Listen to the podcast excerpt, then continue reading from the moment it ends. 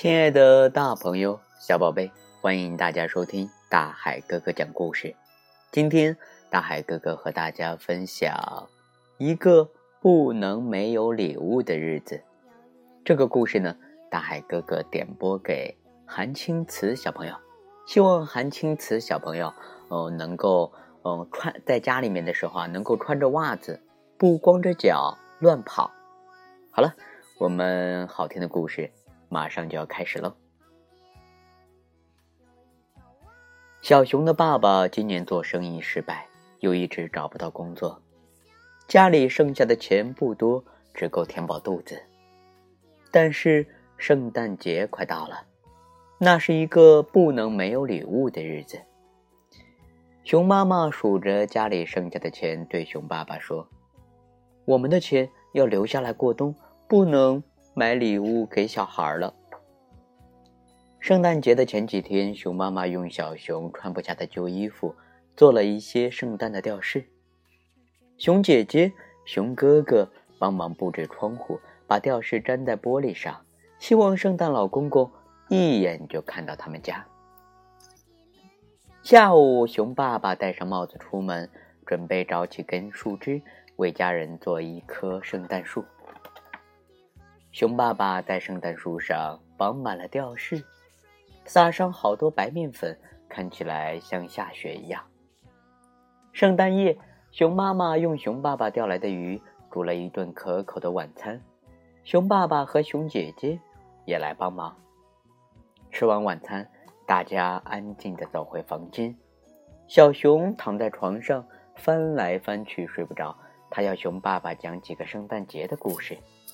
小熊听完故事，对熊爸爸说：“圣诞老公公每年都给我们送礼物，今年他一定也不会忘记。”圣诞节的早晨，柔和的阳光穿透薄薄的玻璃窗，照进屋子，照在圣诞树下五个大小不同的礼物上。第一个起床的是小熊，有礼物，大家快来看！小熊大声的叫醒家人。他们发现礼物上写着每个人的名字，熊哥哥高兴地说：“ 一定是圣诞老公公。”熊哥哥打开礼物，吓了一跳：“嗯，这是我的风筝，原本卡在树上，破了一个大洞，现在像新的一样。”熊姐姐的礼物是她去公园荡秋千时忘了带回家的雨伞，她兴奋地说：“圣诞老公公怎么知道？我好想拿回我的雨伞。”熊妈妈的礼物是最心爱的衣服上一颗掉了的纽扣，熊妈妈捧着纽扣，就像那是珠宝似的。熊爸爸的礼物是他去捡树枝时被风吹走的帽子，他惊讶地说：“圣诞老公公怎么找到的？”小熊的礼物是他最喜欢的棒球手套，擦得又干净又亮，像是新的一样。熊姐姐发现一件怪事。圣诞树下有许多小脚印，一定是昨天晚上圣诞老公公送礼物时不小心留下来的。可是脚印怎么这么小？熊爸爸看了小熊一眼，说：“这个圣诞老公公大概是小矮人吧？”